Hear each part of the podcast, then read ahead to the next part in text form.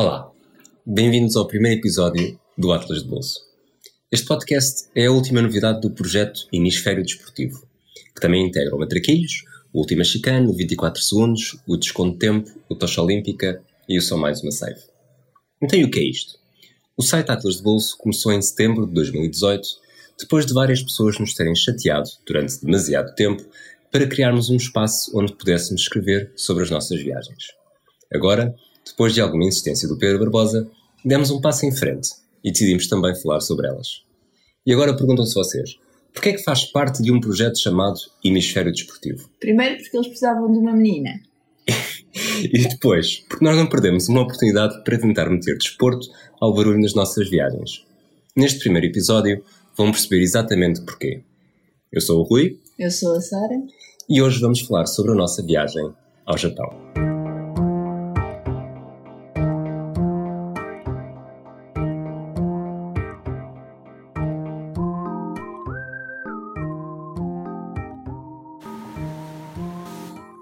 Sara, estás preparada para isto? Nem por isso, mas vamos, vamos tentar. Ok. Um, queres explicar porque é que, quando é que decidimos ir ao Japão? Porque é que decidimos ir ao Japão? Um, sim, um, nós há quatro anos estivemos em Cardiff, em 2015, para assistir a alguns jogos uh, do Mundial. Na altura, o Nova Zelândia, Geórgia e Inglaterra, Fiji. Gales, Fiji. Gales, Fiji. Uh, e quando sabemos que, que o, quando percebemos que o Mundial agora em 2019 ia ser no Japão, achamos que gostávamos de repetir a experiência. E foi um bocadinho assim, há quatro anos, que, que a coisa. Reservámos na nossa, na nossa mente que ia ser uma viagem em 2019. Depois, em 2018, final de 2017, início de 2018, começaram a ser informações sobre os bilhetes, os, os packs, eh, as ordens de venda e nós percebemos que, que a forma mais segura de garantir bilhetes talvez fosse candidatarmos logo na primeira fase, que eram os packs de cidade e de equipa. Exato. Um, escolher um pack de equipa estava um bocadinho fora do nosso alcance. Até porque era durante demasiadas durante, semanas. É isso, quase um mês, três semanas. Um, mas os packs de cidade um, podiam ser uma alternativa e, e adiantávamos à, à venda geral de, de bilhetes, podíamos começar a pensar na, na, viagem bastante mais cedo. Um, vimos que em Sapporo havia dois jogos em dias consecutivos. Um, jogos bons? Logo no início de setembro, exato. O Austrália-Fiji e Inglaterra-Tonga. Um, e, e, decidimos avançar com a candidatura para um, para um pack cidade. Eram só dois jogos em dias consecutivos, eh, um pack baratinho dentro do género. Cerca de 100 euros, correto? Sim. Um, e pronto, e foi assim que a nossa viagem ao Japão começou a delinear-se. Em janeiro de 2018 fizemos a candidatura. Uh, um mês depois, no final de fevereiro de 2018, uh, recebemos a confirmação de que íamos estar em Sapporo e a partir daí começámos a falar com os nossos amigos, conhecidos, uh, ler tudo sobre o. Quer dizer, isto foi mais, foste mais tu do que eu, ler tudo sobre o Japão, saber o que é que, o que, é que deveríamos fazer. Até porque Sapporo é uma cidade que fica, fica em Hokkaido, no norte do Japão, um bocado longe do eixo mais tradicionalmente mais turístico que liga ali Tóquio, Kyoto Osaka, portanto iria ser sempre um, um, desafio de planeamento, até porque Sapporo não é uma cidade muito grande e tivemos medo, especialmente por causa da experiência que tínhamos tido em Cardiff, que o alojamento foi um, um terror, tivemos de passar uma noite a Swansea, fazer uma viagem longa de comboio, mesmo o regresso para Londres não tínhamos, não tínhamos onde dormir, não foi provavelmente fácil e tínhamos um bocado de medo que Sapporo se passasse o mesmo, portanto nesta altura começámos a fazer um bocado de marcação em cima aos alojamentos em Sapporo, ver quando é que começavam a ficar disponíveis datas para os nossos dias. Sim, é porque ainda por cima uh, iam receber duas equipas, uh, duas seleções que tradicionalmente levam sempre muita gente aos mundiais, né? Uh, a Austrália, que, que além da levar gente ao mundial, é o público do Japão, normalmente, a maior parte dos turistas no Japão são da Austrália, portanto um, era expectável que houvesse muita gente, e depois a Inglaterra, que quer dizer, é uma potência do rugby uh, e que seguem a equipa para todo lado. Um, depois dessa experiência, fizemos então essa marcação cerrada e ainda bem, porque a verdade é que agora que já lá estivemos, percebemos que de facto houve muitas coisas a, a ficarem completamente lotadas. Uma das coisas que a nós não nos tocou, uh, mas que percebemos quando lá estivemos, foi que, por exemplo, voltar de comboio de Sapporo para Tóquio no dia a seguir aos jogos estava, é um terror. foi completamente impossível para quem não tivesse o bilhete reservado 4 ou 5 dias antes. Um, e, e, depois vamos falar também sobre o, o JR Pass, uh, mas havia muita gente que estava a contar consegui sair da ilha aproveitando as ligações ferroviárias e viu-se completamente à nora. Não foi o nosso caso, porque nós decidimos. Uh, pois, calhar agora fizemos já um bocado uh, o itinerário que nós acabámos Pronto. por uh, decidir. É isso, nós, nós acabámos por decidir que, que, o melhor era começar logo a viagem em Sapporo. E portanto fazíamos o primeiro fim de semana no Japão de rugby, completamente dedicado aliás, ao Mundial, e que depois a partir daí íamos então ao eixo mais tradicional um, de Osaka, Hiroshima, Kyoto e Tóquio, onde íamos acabar a viagem. Um, porque Sapporo é muito longe de Tóquio, não tenho uh, as horas perfeitamente certas na cabeça, mas acho que são cerca de 10 horas de comboio.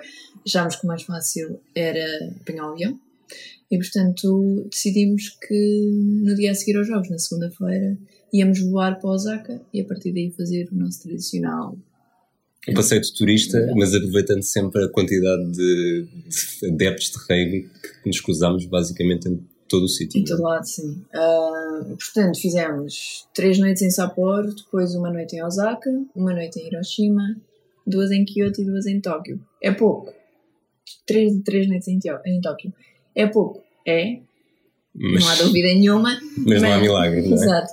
Não, não tínhamos dias de férias para dispensar, não tínhamos dinheiro para ficar o mês no Japão um, e não queríamos tirar nenhuma destas cidades do nosso itinerário, mesmo que seja, tenha sido só para arranhar na superfície e que agora estejamos com vontade de lá voltar com mais tempo, com mais calma.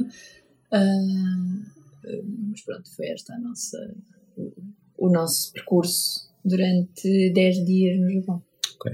Vamos falar um bocado mais sobre planeamento, coisas que pesquisámos também, eh, aquelas preocupações básicas de quem vai ao Japão. Portugueses não precisam de não precisam de visto, não é? Isso Exatamente. já é uma, que não, já é uma vantagem e é económica. Um, a língua é um problema. Mas eu estava mais assustada do que na verdade acabou por ser. Uh, talvez em preparação para os Jogos Olímpicos que. que São em 2020, Em 2020 em Tóquio. Há muito. Já o país está a preparar-se Sim, para... está, está, está a preparar-se para ser internacional e a verdade é que não estamos a falar de o Laos, não é? Há muitos turistas no Japão, muitos turistas ocidentais.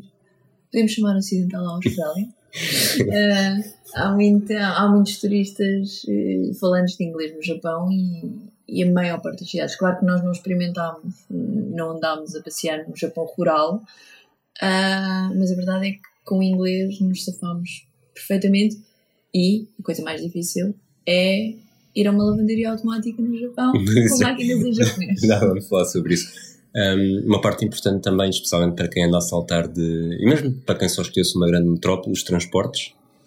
Pronto, então falamos aqui outra vez do JR Pass que já há bocado referi. Uh, é um passe que dá. Pensemos no JR como se fosse a CP, não é? é o Japan Rail. Uh, este passe dá, permite andar da mesma forma que o Interrail nos comboios um, da companhia por todo o Japão durante um determinado período de tempo, uh, 7 dias, 14 ou 21 dias. Um, uma coisa que o JR Pass não permite é andar nos comboios bala mais rápidos, uh, aqueles que andam, batem os recordes todos, estão fora. Uh, mas faz muito bem as viagens que fizemos. Sim, mas a diferença são 15 minutos numa viagem de 3 horas, portanto não é por aí. Um, permite também reservar lugares gratuitamente, que é uma vantagem em relação um, a comprar os bilhetes isoladamente. E a verdade é que qualquer pessoa que faça uma viagem de ida e volta de Tóquio para Kyoto já, está, já lhe compensa, porque os bilhetes de ida só uh, de comboio de Tóquio para Kyoto são acima dos 100 euros. Um, este passe aumentou agora o preço por causa da subida do IVA. De 8 para 10% ao longo de outubro. Exatamente, no Japão. Mas eh, anda à volta dos 250 euros, talvez um bocadinho Por 7 dias. Por 7 dias. Um, uh, claro que isto depende sempre da flutuação do yen, mas isto é um bom ponto de partida para agora em 2019, é, é pensar nisto. Um, e depois permite-vos aproveitar outras regalias, por exemplo, em, em Kyoto há uma linha local que nos permite ir a duas das maiores atrações através de, de comboios da JR. Em Tóquio também tem linhas específicas. Uma linha circular de comboio que, que chega a muitas das atrações da cidade, que também está coberta pelo passe. Um, e, portanto, para a maioria das pessoas que façam o percurso tradicional, desde que tenham uma viagem de ida e volta para Kyoto ou, por exemplo, vão a Hiroshima, como foi o nosso caso, um, o passado compensado. De qualquer forma, online há várias calculadoras para verem isso. Uh, no nosso caso, compensava, permitiu-nos fazer o percurso em Sapporo, Sapporo Otar, e depois ir de Osaka para Hiroshima, de Hiroshima para Kyoto e de Kyoto para Tóquio. Ok, antes de, de entrarmos no capítulo de foram, foram os Jogos do Mundial, uh, o Wi-Fi capaz de ser das coisas que nos deu mais dores de cabeça na preparação. Falámos com muitas, falámos com pessoas, lemos muitas coisas, e eu aqui uso sempre o nós, mas a maior parte das coisas foste tu. Um, nós decidimos não ir com Wi-Fi, com um pacote de dados comprado, ou decidimos não comprar assim que chegarmos, mas não nos arrependemos. Não, uh, isso é uma coisa que a maior parte dos bloggers e youtubers dizem que é imprescindível, é ter, há duas opções sempre, ou um cartão de dados ou um router Wi-Fi. Um, nós, provavelmente porque o primeiro fim de semana ia ser de rugby, não é? Não estávamos super estressados, sabíamos onde é que tínhamos de ir, ao fim, ao, no fim de contas. Um, decidimos que pronto, pelo menos passar por, vamos à descoberta e vamos ver. Uh, acabámos por perceber que muitas cidades e muitos sítios têm uh, Wi-Fi gratuito aberto. Uh, Kyoto free Wi-Fi, Osaka free Wi-Fi, Fushimi Inari free Wi-Fi. Exato. Uh, quer dizer, estamos no meio de um monte, num templo, num, no meio de templos e conseguimos ter um Wi-Fi aberto e além disso há Bom, estavas a falar do Fushimi Inari, mas uh, havemos de falar isso mais à frente, mas o que é certo é quando ele estava lá em cima a morrer, eu vi se havia Wi-Fi para te dizer que estava a morrer e não, e não havia. Pronto. Mas na parte, na parte, que na, toda parte, na parte que toda a gente faz havia. Pronto. Uh, e além disso, uh, no 7-Eleven, que sim, é o 7-Eleven, que toda a gente conhece dos filmes americanos, mas que é muito mais interessante no Japão, há sempre Wi-Fi, portanto, uh, uma loja de conveniência que vocês vão encontrar a cada 100 metros, podem garantir que é Wi-Fi.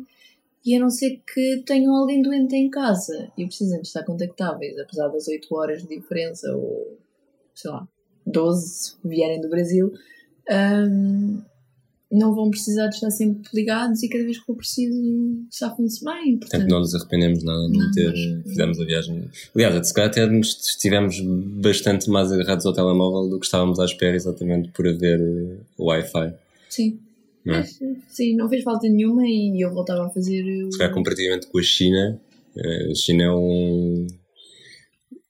está ali ao lado e é um exemplo radicalmente oposto, porque não nem nos hotéis quase consegues ter boa internet. Falaste do 7-Eleven, só para fechar também esse capítulo, é, um, é capaz de ser o paraíso do turista. Em ah, várias Não, não exageres, eu acho que é mais o paraíso, o paraíso do japonês, porque se eu morasse lá, acho que era o meu jantar todos os dias. 7-Eleven tem Wi-Fi, espetáculo, tem. Um, todos os 7-Elevens têm um multibanco que aceita cartões internacionais, portanto é o sítio para levantar dinheiro quando se está no Japão. Um, e tem comida maravilhosa. Tem os maravilhosos onigiris que o Rui Aparvi não experimentou. Uh, tem sandes espetaculares, tem coisas de pequeno almoço, aceitam o multibanco. Que é e há uma cada esquina. E há é? uma cada esquina. O que é que há para não gostar? Está ótimo. É. Venham para Portugal, façam igual, por favor. Precisamos muito, muito da vossa comida em Portugal. Ok, com este apontamento gastronómico dedicado, vamos entrar em Sapor. Portanto, estivemos dois dias completos em Sapor e foi a capital desportiva uh, da nossa viagem, não apenas pelo Mundial de Rugby, mas vamos concentrar-nos no Mundial de Rugby. O que é que achaste da experiência? Comparado com outros eventos, com o Mundial em 2015? Ok, então, eu acho que o, Japão não é igual a Gales para ver rugby. Uh, acho que Gales tem muito mais a cultura do rugby e, de facto, naqueles dias, há quatro anos, quando andámos em Cardiff, não havia ninguém que não tivesse a respirar mundial. Em Sapporo conseguias passar ao lado da coisa uh, porque não era não era uma coisa presente na mente de toda a gente. Mas depois chegavas ali ao Dory Park, um, onde era a fanzão e onde partiam os shuttles para os estádios e não havia dúvida nenhuma que a cidade estava pronta para isso. O que nós também percebemos, apesar de não estarmos lá depois, é que tudo isso acabou dois ou três dias depois dos jogos. Uh... Houve uma grande concentração ali na altura para receber uh, aquela prova. É isso, foi aquele fim de semana. Até a uh... feira que fizeram. Sim, que, que, mas a feira é uma feira de outono que normalmente tem sempre lugar. Juntou-se a fome, a vontade de comer e juntaram isso ali ao período em que, que, a cidade ia receber os jogos de rugby. mas o que é certo é que foi esse fim de semana. A, fanzone ia acabar dois dias depois de saírem de lá os jogos, um, os espaços públicos para ver os jogos também iam ser desmantelados. Portanto, foi mesmo só aquele fim de semana, Sapporo era a capital do rugby. O Mundial começou na sexta-feira e o Mundial para Sapporo acabou no domingo, né? Teve dois jogos e acabou provavelmente muito antes de outras cidades terem o seu primeiro jogo. E mesmo outras cidades pequenas, mesmo no norte do Japão, em Kumagashi, que foi muito afetada pelo tsunami, um, o espaçamento entre os jogos era, é maior, portanto tiveram talvez um, um dia e depois os outros só, foi, só será dois, duas semanas depois. Ali em Sapporo foi mesmo concentrado e lusco-fusco. Pois é isso.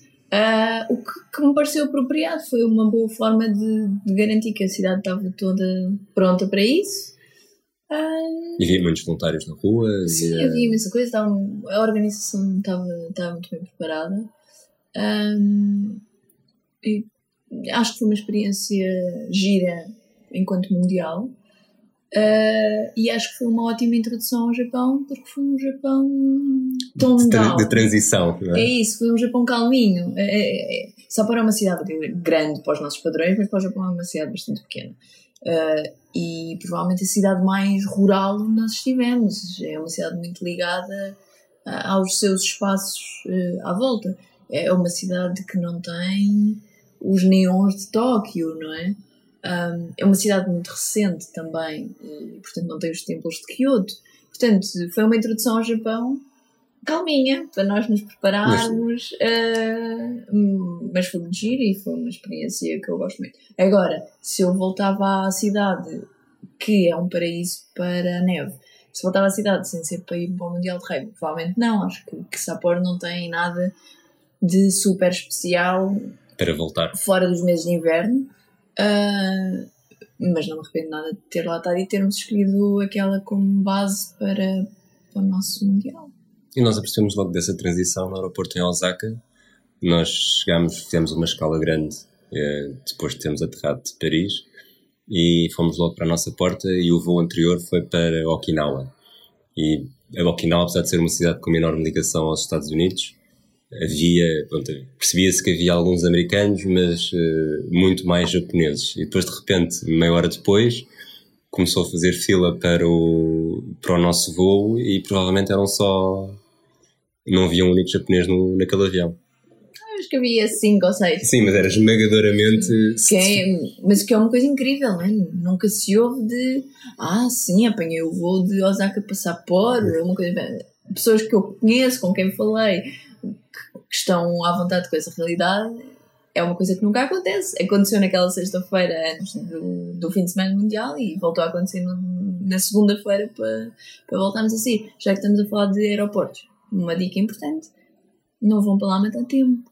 Os aeroportos japoneses são super eficientes. Vocês em 10 segundos já passaram a segurança e os costumes, a alfândega e tudo o que há mais para mesmo o embarque é rapidíssimo. O embarque em 5 minutos está feito. Nós estávamos muito preocupados um, quando fizemos Sapporo Osaka, porque só íamos conseguir chegar ao aeroporto 47 minutos. Isto é assim, 47 minutos. Porque a Sara perdeu noites de sono. Uh, 47 minutos antes do nosso voo ao aeroporto e 17 minutos depois de termos chegado estávamos na porta de embarque. Foi impecável, portanto, uma hora para voos domésticos mais que suficiente quando estamos no Japão. E já agora a Japan Airlines é um, um paraíso para as pernas. É? Espetáculo. O espaço. A partir de agora só voávamos em companhia japonesa. Pronto, uh, continuando. Voltando ao Mundial de Rugby, o, o estádio, nos dias antes do Mundial, uh, imensos vídeos virais sobre a transformação do estádio de beisebol para futebol Uh, foi um estádio. Nós vimos dois jogos com o estádio coberto. Um, talvez a, primeira, a experiência mais esmagadora para mim daqueles dois dias foi a fila, o embarque, o embarque nada. A entrada foi rápida, mesmo que a fila fosse grande, não havia grande controle. Mas mesmo que fosse das primeiras, sei lá, 300 pessoas a entrar para as bancadas, e nós fomos, especialmente eu, gosto de ir dormir para o estádio assim que as portas abrem o que é certo é que estava logo uma fila enorme para a loja dos produtos do Mundial. E para a comida. E para a comida, sim. Que foi onde nós, na verdade, passámos cerca de 45 minutos antes do É que comer tínhamos mesmo de comer, vai comprar coisas do Mundial que acabámos por não comprar porque foi um bocado de desilusão, porque as coisas esgotavam muito rápido. Talvez por isso também, logo naquele primeiro fim de semana, a fila fosse enorme, mas talvez nesse aspecto eles não estivessem muito bem preparados para é. Não necessariamente na loja, mas na comida, porque a comida escutou. Lembro-me que houve um jogo que tu tentaste ir uh, comprar alguma coisa na segunda Sim, parte ou assim e já não havia. Algumas coisas já tinham escutado. Sim, mas eu acho que isso quer dizer, nós já tivemos nos Estados Unidos em que escutou água, não é? Portanto, num jogo em que escutou água. Começaram a vender água da torneira a 5 dólares. Eu acho que, que comparativamente com isso, pronto, estava. Foi um jogo uh, que não era necessariamente a uma hora de refeição e que, portanto, as pessoas não estavam à espera que houvesse tanta afluência. Mas houve, pronto. Os japoneses gostam da sua comida e, e eu também. Portanto, não há aqui nada de. Não há nada de estranho em ter havido filas. Pronto, alguma comida escutou. Houve imensas filas.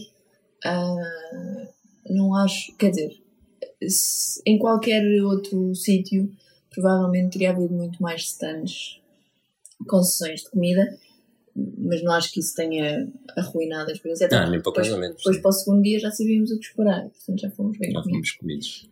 Ah, pronto, os jogos foram, infelizmente, não tão equilibrados como O Austrália e Fiji ali até aos 50 minutos chegou pois. a prometer, né? mas pensávamos que pudesse prometer um bocadinho mais, uh, o Inglaterra-Tonga nem tanto, mas comparado com há 4 anos, em que nós comprámos os bilhetes não foi num pack, foi no, tanto lá nessa altura como agora, basicamente fomos para, o, para a zona mais barata, mas enquanto há 4 anos fomos lá para cima, desta vez ficámos mesmo atrás dos postes. Sim, Isso, sobretudo no segundo jogo, foi logo na, na terceira fila. E eu notei essa diferença que foi o, o impacto sonoro de estar a ver um jogo de rugby. Houve uma placagem que nós ouvimos aquilo quase como se fosse, como se estivesse ao nosso lado, ou mesmo uh, aquele atropelo do Owen, Fer Owen Farrell, de um tonganês. O que é que achaste daquela experiência mais, muito mais estar em cima da ação, apesar de haver aquele fosso? Pois, o Estado Sapor tem essa coisa interessante, que é como eles levam um relevado de fora, é um relevado em saltos altos. Portanto, cria ali um fosso artificial entre nós e o, e o campo.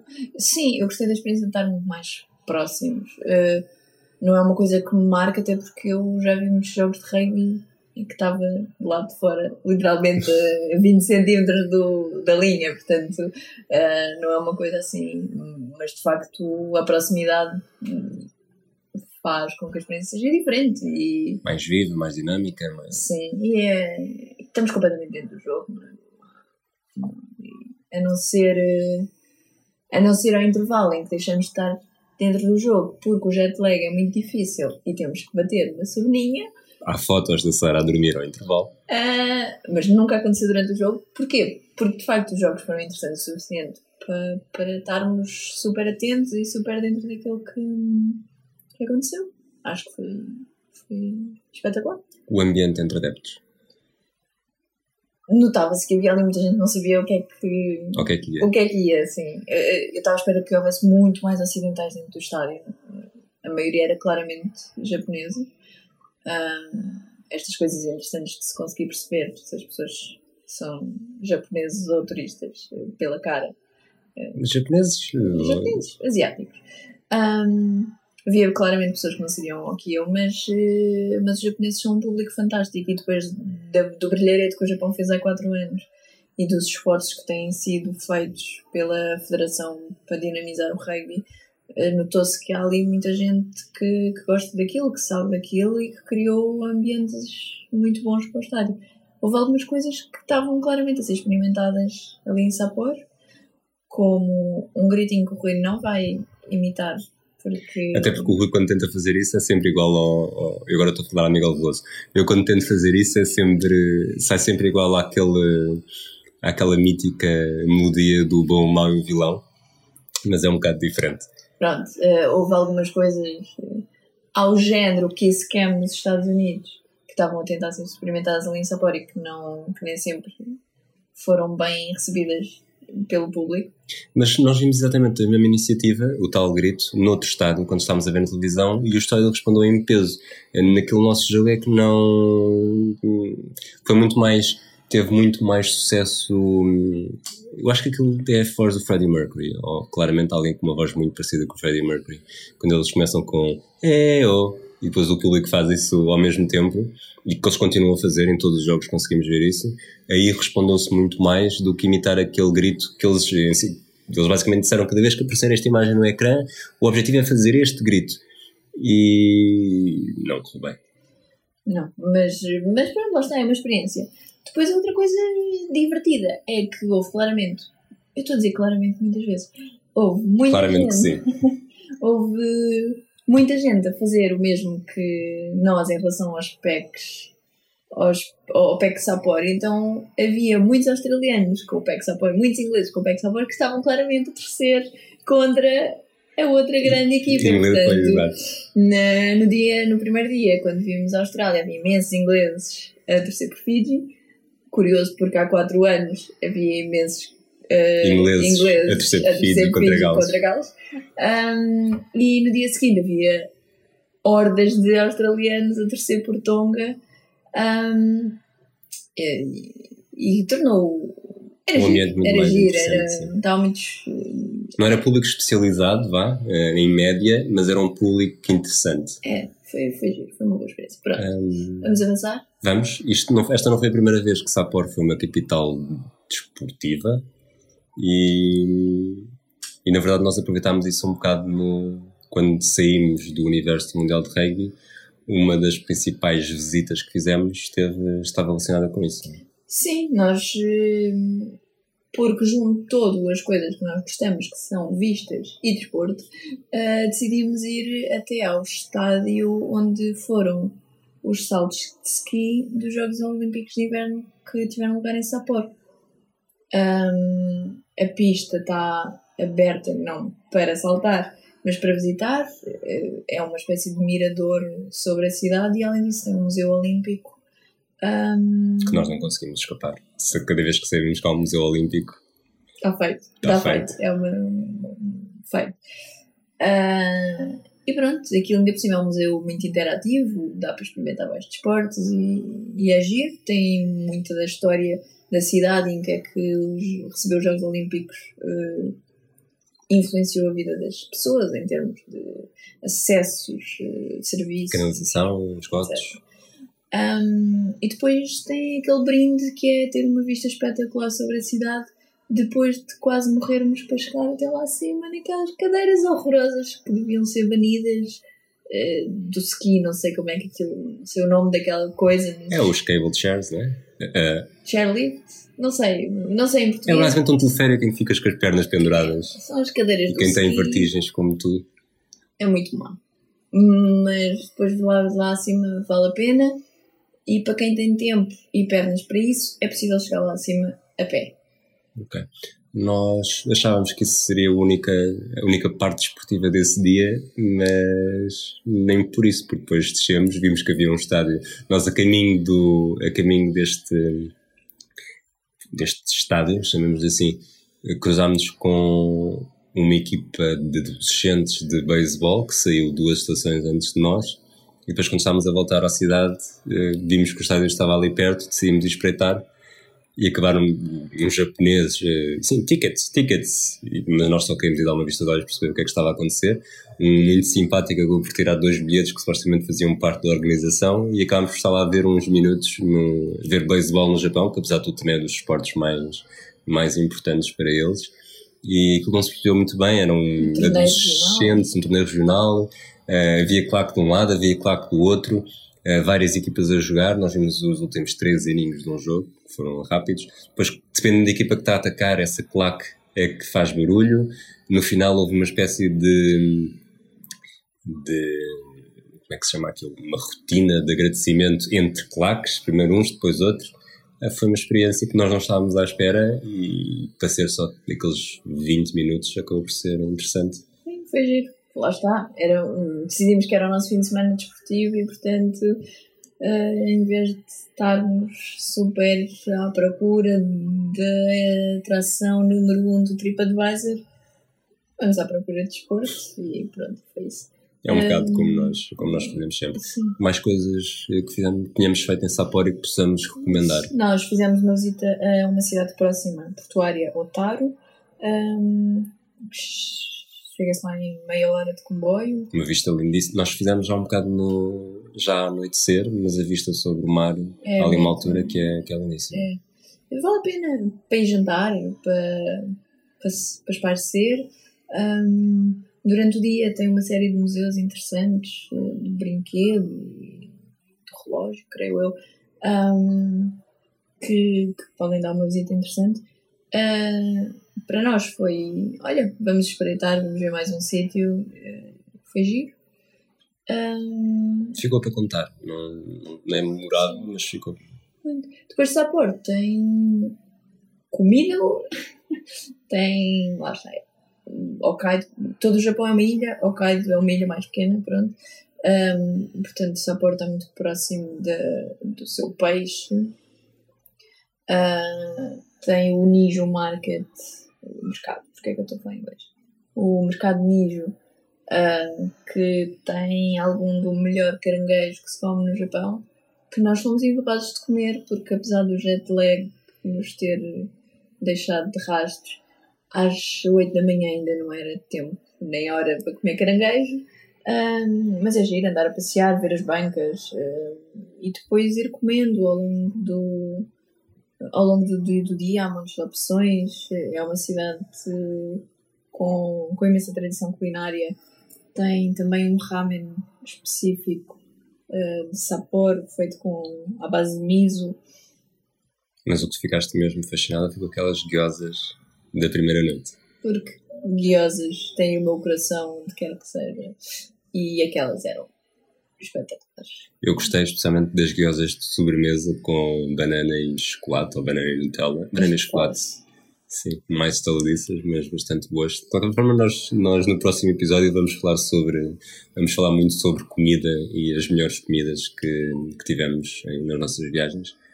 Um, uma coisa que eu me tem, que lá, espantou um bocado é toda aquela avenida subterrânea que eles têm um bocado para proteger do, do inverno de Sapporo, né? E me está imenso jeito, sobretudo porque as pessoas, isto é em todo lado no Japão, as pessoas param mesmo nos vermelhos para peões e uma viagem de, se estamos, se estamos apressados para ir até à estação e um quilómetro, podemos demorar muito mais tempo do que demoraríamos em Portugal com os nossos hábitos uh, latinos.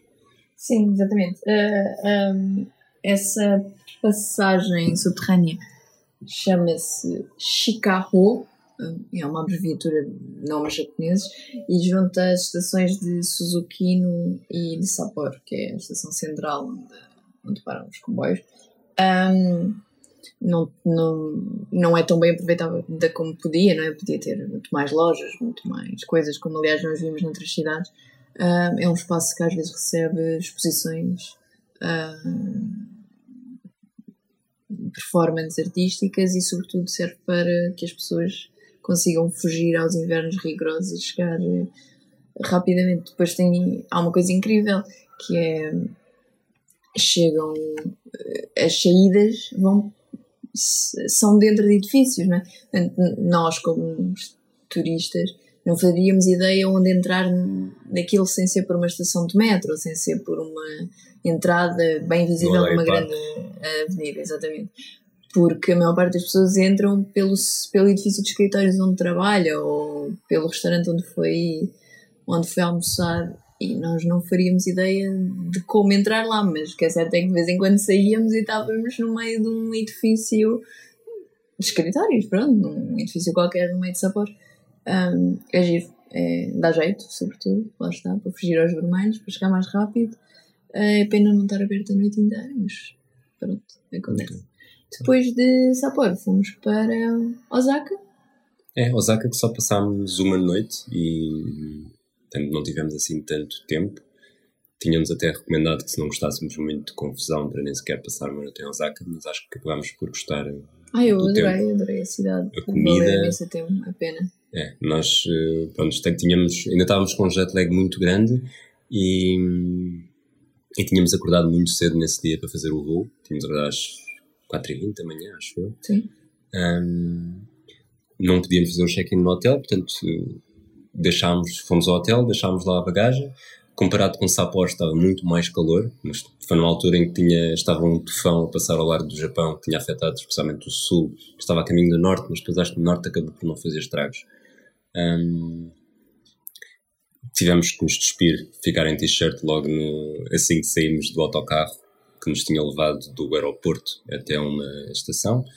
Andámos até o hotel, fizemos, deixámos lá a bagagem e decidimos ir para, para o castelo. Para o castelo de Osaka, exatamente. Um, que é giro, é um castelo interessante, é uma, é... uma, uma fortaleza, sempre rodeada, rodeada por água. É um, foi remodelado, não é? Há muito poucos castelos originais no Japão, uh, até porque a maioria foi construída em madeira e, portanto, não assistiram à passagem dos anos, ou dos tufões, ou dos tsunamis, ou das bombas, é o que vocês quiserem.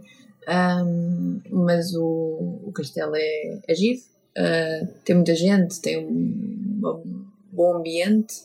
Uh, de vez em quando recebe mercados, nós não apanhámos em dia de mercado, mas de vez em quando recebe mercados uh, de tudo e mais um par de botas, um, que também criam ali um bom ambiente. Um, Tem-se uma vista gira sobre a cidade, não é? Sim. Chega-se lá facilmente metro. E depois ao lado tem o Museu de História de Osaka, que não sendo um museu absolutamente espetacular, é giro para, para conhecer um bocadinho da história da cidade, não é? Também tem uma espetacular vista sobre o castelo. Sim. Um... Duas senhoras que fizeram aprender sobre o mercado de troca de câmbio. metais, do mercado de câmbio de. Exato, como é que se fazia o, câmbio. As moedas, o ouro, é, a prata. Tem algumas coisas bastante interessantes, se não estiverem super cansados como nós, na verdade, estávamos, que ele dá para aproveitar bastante. Um, e é uma boa forma de passar eh, uma ou duas horas a conhecer um bocadinho mais de história, que apesar de ser de história de Osaka, é um bocadinho de história do Japão, porque fala muito da relação com Kyoto, da relação com Edo, que é o antigo nome de Tóquio, um, e do tempo em que foi regulado por um poder militar, depois, eh, enfim, é, vale a pena, vale a pena passar por lá. Depois à noite, tarde de noite, eh, foi o teu paraíso gastronómico? Foi, eu fui. Osaka é a capital, é, é o, estômago do Japão, é assim que é conhecida a cidade. Uh, e não, eu não podia deixar passar isso ao lado e, portanto, depois de uma merecida cesta, nós visitámos um mercado que tem um nome que eu não consigo lembrar, mas que já ver quando as minhas notas abrirem. É o Kurumon Ishiba Market. Pronto, o Rui sabe disso melhor que eu. Um, onde, curiosamente, até foste tu que que abrias, abrias festividades. Começaste por comer, não é? Um caranguejo, se não lembro. Caranguejo, grelhado ali mesmo à nossa frente. Uh, foi também aqui que fomos introduzidos à regra do Japão, que é não se come a andar, ponto Exato. final. Portanto, Há imensos avisos sobre isso. Mesmo que estejam num mercado de comida como nós estávamos, ah, compram uma coisa para comer, comem ali encostados àquele sítio, deixam as coisas no lixo e só depois de No lixo acabarem. também é muito raro encontrar eh, na rua. é? Sim, tem que ser ali ah, e só depois de acabarem de comer, ou se não quiserem comer ali, levam o vosso saco e não comem enquanto andam, só depois é que se vão embora. Portanto, nós aí começámos, abrimos as hostilidades com caranguejos. Comemos Ah, takoyaki. depois, exato, depois andámos a explorar a área também da Dotonburi Street. Porquê que eu digo street? né? Da rua As tuas notas estão todas em inglês. Da, Doton- da rua Dotonburi. Um, e ali aquela zona Fomos comendo um bocado de tudo, basicamente. Takoyaki, eh, Takoyaki que são bolas, bolas fritas. com uma Com- massa com polvo, sim, polvo. recheadas com polvo. Ah, comemos também uns fritos que eles que se chamam odon, edon, uma coisa assim. Ah, que é, é basicamente comida frita. É a comida de rua por excelência. Tem gambas, tem porco, tem cebola, tem lula, tem ovos. Ah, eu experimentei gamba, lombo de porco e cebola e estava de comer e chorar por mais. Ahm, o que é que comemos mais, Rui?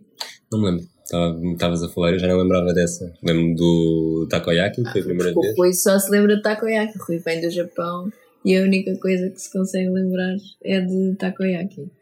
Ahm, vamos para Hiroshima agora? Sim. Ora bem, a primeira coisa que eu recordo de Hiroshima, e se calhar vamos 5 minutos para Hiroshima, ahm, é o sightseeing da estação para qualquer zona da cidade que pare é gratuito. É gratuito, muitos- não. É, É gratuito para quem tem o JR Pass e, e os turistas aproveitam muito isso. Portanto, se fizerem isso e se quiserem aproveitar, por favor, não sejam como os idiotas que nós apanhámos, que mesmo com o autocarro cheio continuavam a ter as malas a ocupar os lugares, eh, pessoas que estavam em pé e chegámos a ver alguma confusão, quase pancada. Sim, é assim, só porque têm uma mala, um transporte gratuito, não quer dizer que achem normal passear com as vossas malas gigantescas num autocarro que é de sightseeing. Quer dizer, paga 5 euros e vai de táxi ou arranja outra forma qualquer. Acho que é o mínimo de decência. Já agora, aproveito para falar de outra dica que nós não usamos, porque nós viajamos só com bagagem de mão, mas o Japão tem um serviço de envio de bagagem eh, entre cidades. Portanto, se vocês têm, estão a viajar com uma mala gigante e não a querem andar a transportar, quando saem de uma cidade para outra, enviam de um hotel para outro hum, as vossas É. malas, não têm de se chatear, e está E ótimo. não é muito caro. Ah, não, acho que é cerca de 15 a 20 euros por mala. Portanto, dependendo do tamanho da vossa mala, compensa a chatice, provavelmente.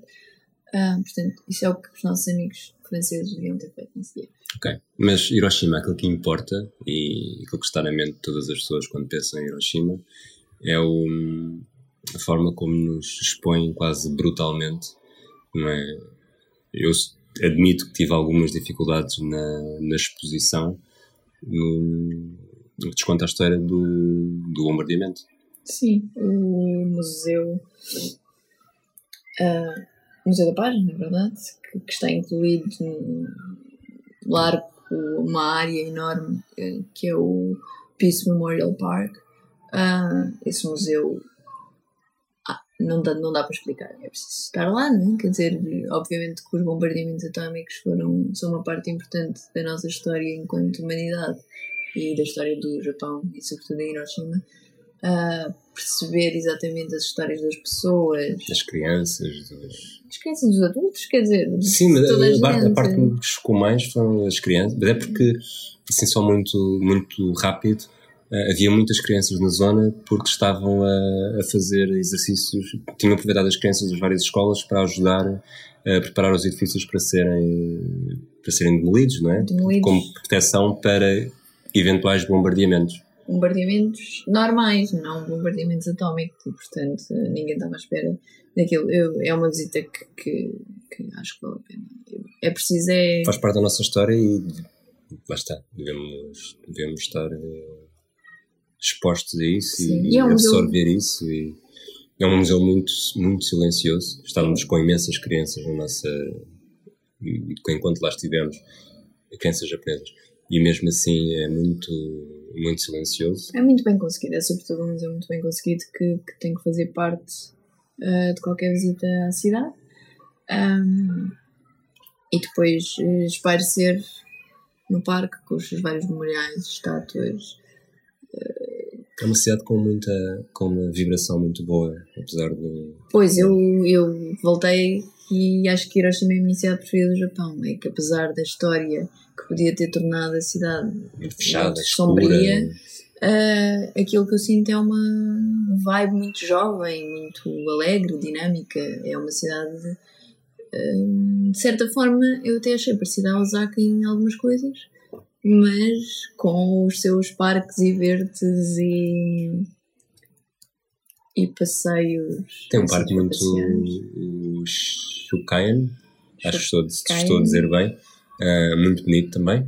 Sim, é um, parque que foi construído no século XV Claro que, entretanto, foi destruído durante os bombardeamentos, mas eh, é um jardim zen construído à imagem de todos os outros jardins zen em que tens pontos de observação uh, específicos para ver como é que aquilo foi construído, que inclui incluía, antes de haver uh, prédios à sua volta, uh, incluía a paisagem para parecer que o jardim era maior. É, é lindo não há outra forma de, de dizer. Depois há uma série de ruas comerciais. E o castelo também, não é? Sim. Nós, chegámos, já chegámos quando o castelo estava a fechar, mas ainda aproveitámos a zona da fortaleza e também.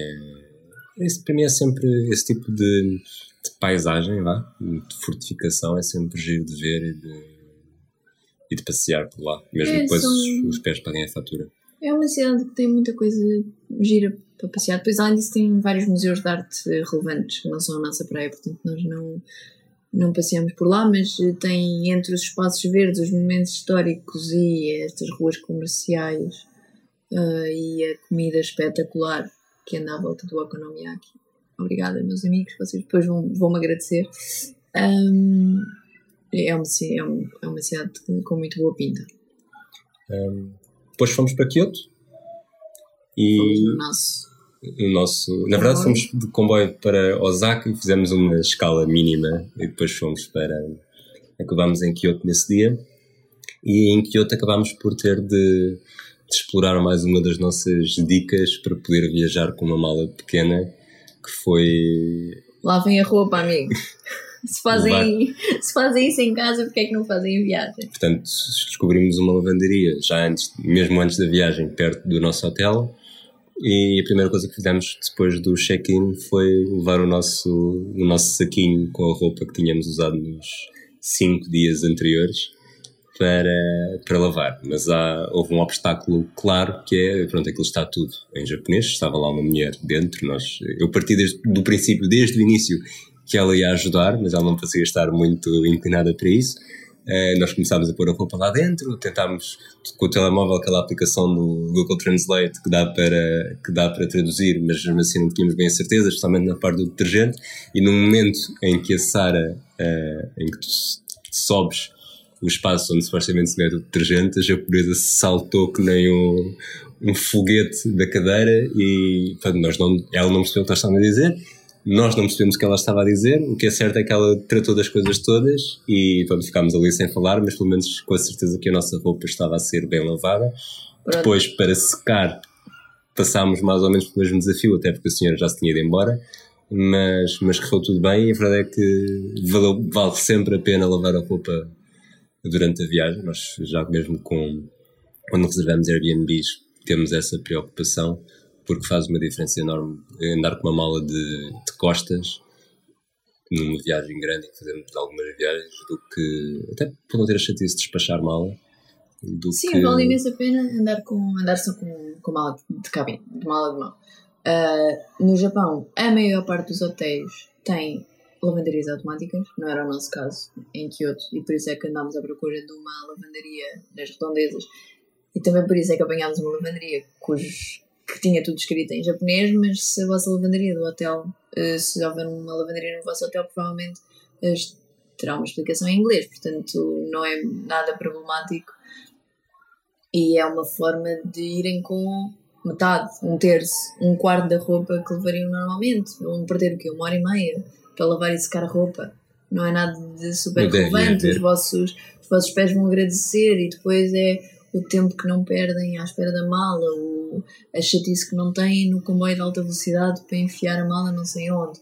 Ou no sightseeing, como já falámos. Portanto, eh, uma hora e meia no, no decurso da vossa viagem não é nada. É, para a compensação que tem não é mesmo nada. E um, os nossos pés já precisavam de um descanso. De um descanso. Uh, e, portanto, essa, essa, essa pausa foi, soube-nos bem. Depois, a seguir, nessa noite, uh, passeámos pela Pontocho, que descobrimos que se chama, talvez, assim, por causa do nome português para ponte, Exato. que é ali perto, uh, que na verdade o Rui descreveu como bairro alto.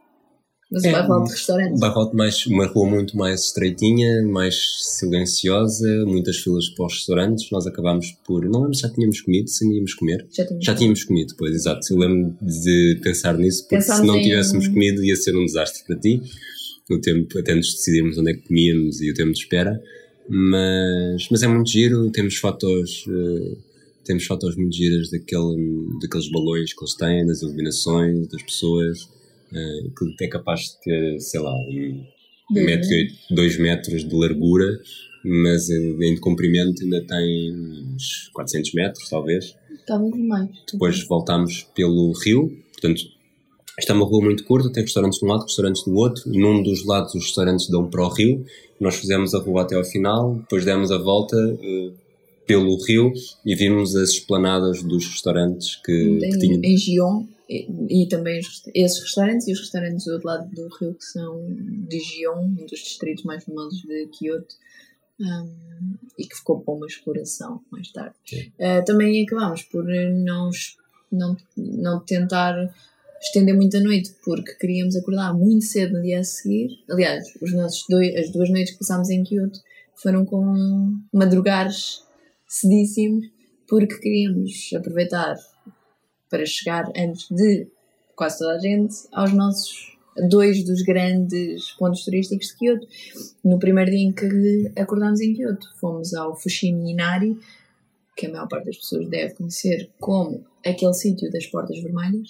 Portas, as coisas vermelhas, Sim. os portões vermelhos, e que consegue ser caótico de turistas e não turistas e de tudo e mais um par de botas Uh, a partir nós chegámos lá pouco depois das 7. Depois nós chegámos, era um, sete, um quarto para aí e ainda estava bastante tolerável, deserto. aliás, bastante deserto. E quando são poucas pessoas, e nós também sentimos isso no dia seguinte na, na, em Arashiyama, é que quando estão poucas pessoas, as pessoas são mais simpáticas entre elas. Esperam para as outras poderem tirar fotografias, sempre não se, não se interessam à frente, consegues tirar fotografias muito melhores, consegues aproveitar até muito melhor, esquecendo a parte das fotografias do que se estiverem ali cinco pessoas por metro quadrado quase sem te conseguires mexer. Sim, foi, um, valeu muito a pena. Nesses dois dias, nesse dia fomos ao Fuximinar e no dia assim fomos então à floresta de bambu de Arashiyama, que é um bocadinho uma desilusão, não é? Estávamos a esperar uma coisa maior e depois afinal Sim, é uma... se Fuximinar tem sei lá, demoras duas horas a ir lá acima e volta. Tu não foste, eu fui e arrependi-me, porque chega uma altura que já não é. Eu achei que depois lá em cima ia haver uma vista fenomenal e não houve. E, e depois chega uma altura em que, apesar de tudo, as portas são todas iguais e já não tem o mesmo impacto. E depois também não te queres arrepender e voltar para trás porque achas que estás quase no topo e depois já é um bocado ali por orgulho pessoal. E tu foste esperta, foste até ao sítio. Eu diria que foste até ao sítio perfeito para ir e depois desceste e eu fui lá até ao fim. Sei lá, estivemos, estiveste 40 minutos à minha espera. Mas, mas havia Wi-Fi, portanto. Mas havia Wi-Fi para ti uh, e, foi, e foi muito giro em Arashiyama. Em Arashiyama, são, se num sítio há imensas portas e mesmo, não, mesmo se não conseguiste tirar fotografias boas ou não conseguiste estar a respirar logo ali naquele início, depois tens quase quilómetros de subida. Em Arashiyama tens, sei lá, dois segmentos de 50 metros, nem tanto, que, que se tiver com muita gente, nós chegámos um bocadinho mais tarde porque perdemos um comboio por segundos na estação de Kyoto, mas se não chegares muito cedo, depois torna-se mesmo um pesadelo conseguir. eh, Não, aquilo, não dá. Basicamente, tu, tu, aquilo que se vê numa foto da floresta de bambu é basicamente tu que é aquilo. Não há mais nada, não há nada para trás e não há nada para a frente. É umas, bem, se vocês forem fotógrafos a sério, souberem o que estão a fazer, aquilo dá umas fotografias incríveis. Mas não é um sítio em que, epá, aquilo é mesmo um sítio que eu tenho de ver. Não, aquilo é um sítio para a fotografia. Não Pois, é? Mas depois tem um templo hum, perto, hum, é o Tenryuji, uh, que tem um- fantástica a pronúncia. foi espetacular. Estou japonesa já. Tem um jardim lindo, de facto, o jardim desse templo vale muito a pena a visita. Que só abre às 9h30 e nós tivemos de estar a fazer tempo Exato. para exato. aquilo abrir-se. Exatamente. Mas pronto, outras coisas a ver em, em Kyoto. Muitos templos, eu podia dizer aqui os nomes, mas não vai dar. Vejam depois quando escrevermos no blog, porque eu não vou pronunciar isto. Hum, O blog já agora é atlasdebolso.com.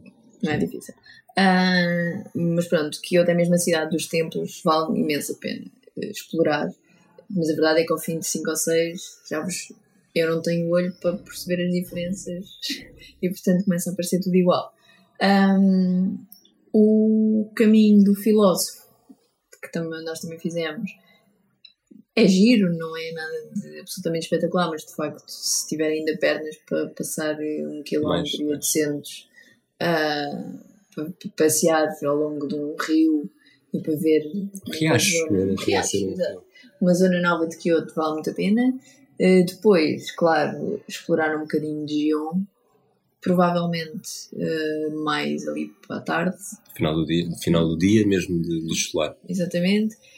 Ahm, aqui uma zona perto de, do Kiyomizudera, que é um templo, ah, e é uma zona ah, com, que tem construções típicas. É, na verdade, aquilo que se espera de Kyoto. O Rui estava à espera, quando chegámos à estação, achou estranho porque só havia prédios, né?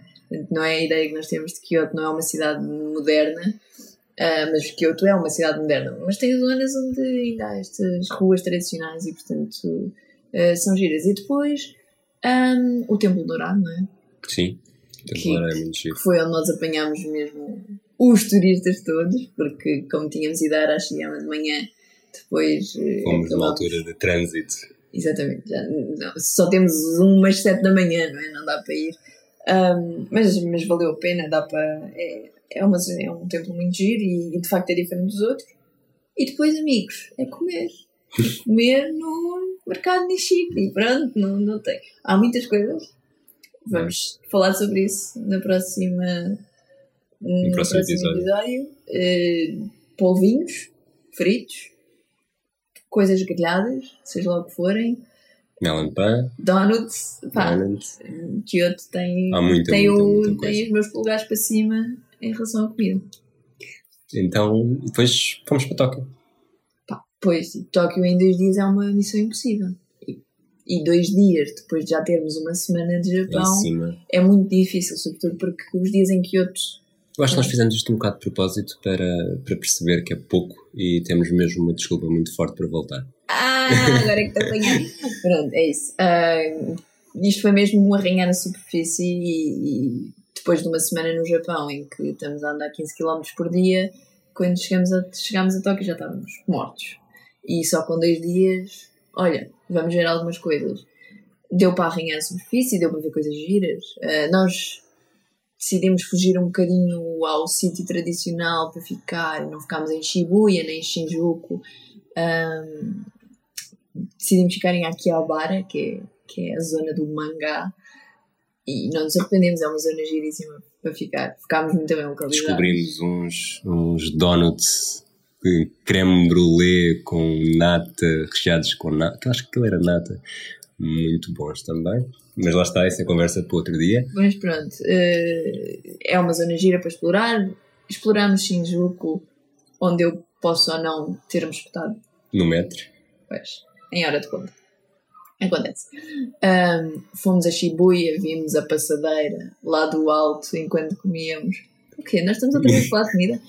Ah, fomos, vimos um, Tóquio de cima no, no edifício do governo, não sei Sim, não sei Government Building, Pois, né? lá está. A Torre 2 ou a Torre Sul.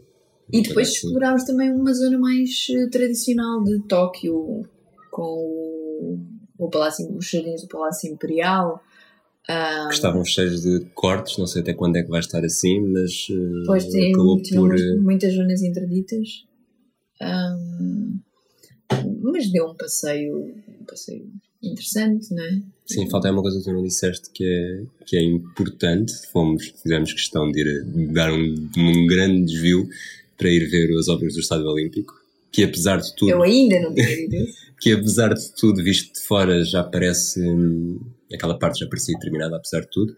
E é, hum, há um pormenor que nos saltou à vista que é o sendo uma construção, sendo um estádio novo, está a ser no sítio do antigo, mas está acho que está a ser construído do zero, mas tem muito verde, é? tem um é. anel inteiro de Sim, é tudo cheio de verde. As paredes estão cheias de verde. e o verde aqui é plantas, não é, não é pintado de verde, Exato. não são azulejos verdes. Hum, São, é uma zona, é um estádio que está muito bem conseguido e parece que faz parte, como já tem está integrado, faz sim, parte. está muito é. bem integrado. Pronto, depois hum, também, também visitámos ali a zona de Ueno, eh, que tem um lago incrível onde não se vê água. Exato. Um lago, sim, um lago. Onde não se vê água sei que é aquilo são plantas, né? são, São são, nenúfares. mutantes. e são enormes. Hum, e fomos, explorámos uma zona muitíssimo gira que eu, numa próxima visita a Tóquio, quero muito lá voltar, que é Yanaka. E que, que quando eu li sobre o assunto era ah, uma zona que conserva o charme tradicional de Tóquio e eu não podia estar mais de acordo. Aquilo é muito giro e depois de estar no Tóquio de Shibuya e dos neons e de Akihabara, chegar ali e ver casas que têm um andar e, e faz lembrar um bocadinho aquilo que esperamos de Kyoto, não é? Sim. Um, é muito giro. E depois passeámos também um bocadinho por Asakusa, uh, que tem um pagode muito giro, um templo interessante, umas ruas, essas sim que a mim me fizeram lembrar, não o bairro alto, mas a bica em altura de Santos, com todos os restaurantes, toda a gente a comer na rua.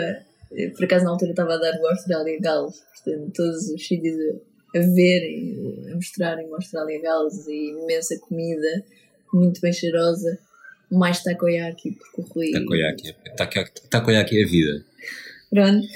Ahm, lá está, isto foi- fomos nós a tentarmos ver um bocadinho do que há para ver em Tóquio e marcarmos. Fazer prospeção próxima vez. Só te falta dizer uma coisa, provavelmente aquilo que tu gostaste mais em Tóquio.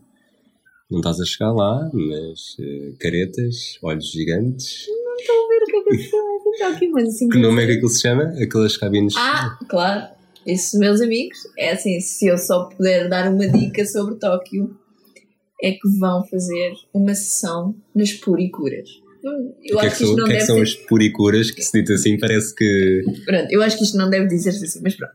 As puricuras, ou puricura, é uma coisa que umas máquinas, como se fossem umas máquinas de, eh, de fotografia do metro, né? umas photobooths, mas que os transformam em pessoas perfeitas japonesas. Portanto, têm uma pele linda de morrer, Maquilhada. ficam maquilhados, uns Fica olhos com, fica enormes. com os olhos, eu. Pá, são 15 minutos divertidíssimos em que vão pagar 400 anos, acho que assim uma coisa, ah, para ter umas fotografias que vocês nunca vão conseguir noutro sítio. Vale mesmo, mesmo a pena. Ah, há várias máquinas. Em Akihabara, claro que há muitas. Nas Tato Stations, não é? Basicamente é um sítio onde há consolas de todo o tipo. Exato, sim, são vários videojogos, uma loja com vários videojogos. E é impossível não reparar nas Taito Stations. Pronto. E normalmente procurem um sítio onde diz mesmo Puricura. Já estamos a falar tanto tempo. É, mas se calhar mais só agora hum, para fechar no bolo, assim, 5 minutos, porque isto já realmente está a ficar grande, mas eh, foi uma viagem com muitas cidades, muitas coisas para contar. Um, o que é que ficou assim mais na memória neste. Sentiste num processo de aculturação? Não, eu não estava, à espera de um choque cultural enorme. Não sei se, eh, por já ter estado na China, fiquei fascinada para a vida. Não para a vida, mas de facto achei uma diferença cultural muito maior quando visitámos Pequim. Um, e agora achei, é um país diferente onde se fala uma língua diferente. Nós tínhamos estado na Rússia há dois meses e não achei que fosse um choque cultural pior. Um, já estamos num mundo muito globalizado, não é? Até a própria cultura japonesa já integrou de alguma forma a nossa e a nossa a cultura ocidental já integrou o Japão. Portanto, há algumas coisas assim que se nota. Não comer na rua, as filas constantes. O chão completamente limpíssimo, Impecável. quase não se vê. Não vimos, vimos alguns cães, mas só começámos a ver cães depois de termos sentido falta deles. É não há e grande parte deles eram todos de colo. Acho que só vi um cão na rua contra eles, um ou dois. Um, tu sentiste uma enorme, uma grande diferença cultural? Nas coisas que já disseste, na, na, no respeito de fazer fila, apesar de também termos apanhado uma outra pessoa que já está, isso deve haver em todo lado, mas na fila, no, no respeito, no, como as pessoas não passam mesmo os vermelhos, e acho que isso, eu quando voltei para, quando voltei para Lisboa nos primeiros dias, eh, dei por mim a parar num vermelho que de outra forma nunca pararia, porque uma rua quase sem ninguém. Enquanto anda, ok? Não é vermelhos enquanto conduz. Sim, Estamos sim, a falar claro. enquanto peões. Enquanto peões.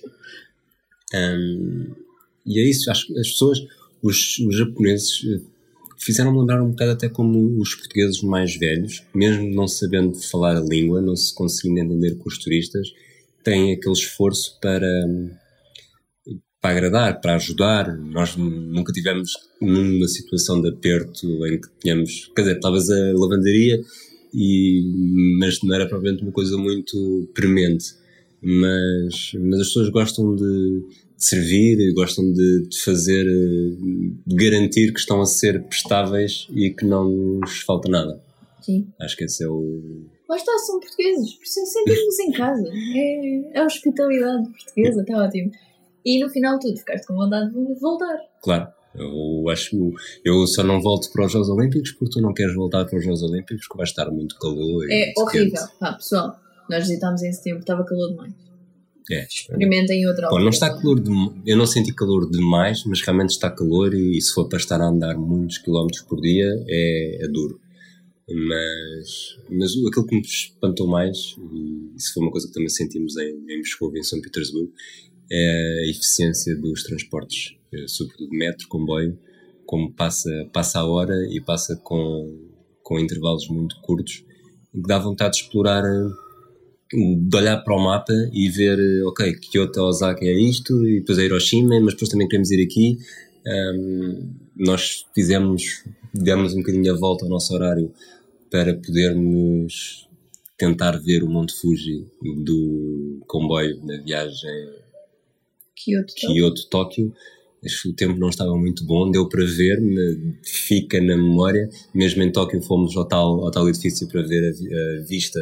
Supostamente daria para ver se o tempo tivesse mais aberto e acho que não há dúvida que eu, é, uma, é a minha memória mais antiga do Japão, de ver na televisão e mesmo em, jogo, em videojogos uh, representado e não há dúvida que eu, no meu regresso, hei de estar mais perto do Monte Fuji para, para absorver mesmo aquela, aquela vista.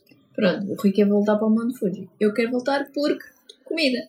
há comida que não há cá, pronto, é isso. E... Ah, isso por acaso é interessante também falar disso e estás a falar de comida. Nós perguntaram-nos duas vezes durante a viagem uh, por comida nos principais pontos turísticos há muitas crianças japonesas. Uh, eu diria que desde o, com a idade de ensino primário até talvez ensino, ensino final de ensino, início de ensino secundário, não sei exatamente que ideia que tinham, mas que abordam turistas no, junto aos principais pontos, templos, sobretudo, um, de preferência se estivermos parados, porque eles são muito, são muito envergonhados, lá está, não querem incomodar, e chegam-se ao pé de nós com muita vergonha. Excuse me, can we ask you some questions? E... É só para praticar o inglês, pessoal. Sejam queridos. Exato. Aceitem. Praticar o inglês fazem-nos perguntas muito simples. Eu acho que também ninguém diz que não é isso. Mas perguntam-nos qual é a nossa comida japonesa favorita. Eu, quando respondi, ainda era o konomiyaki e a, a rapariga teve uma reação: Ah, me too! Um, muito giro. Um, perguntam-nos se, de onde é que somos.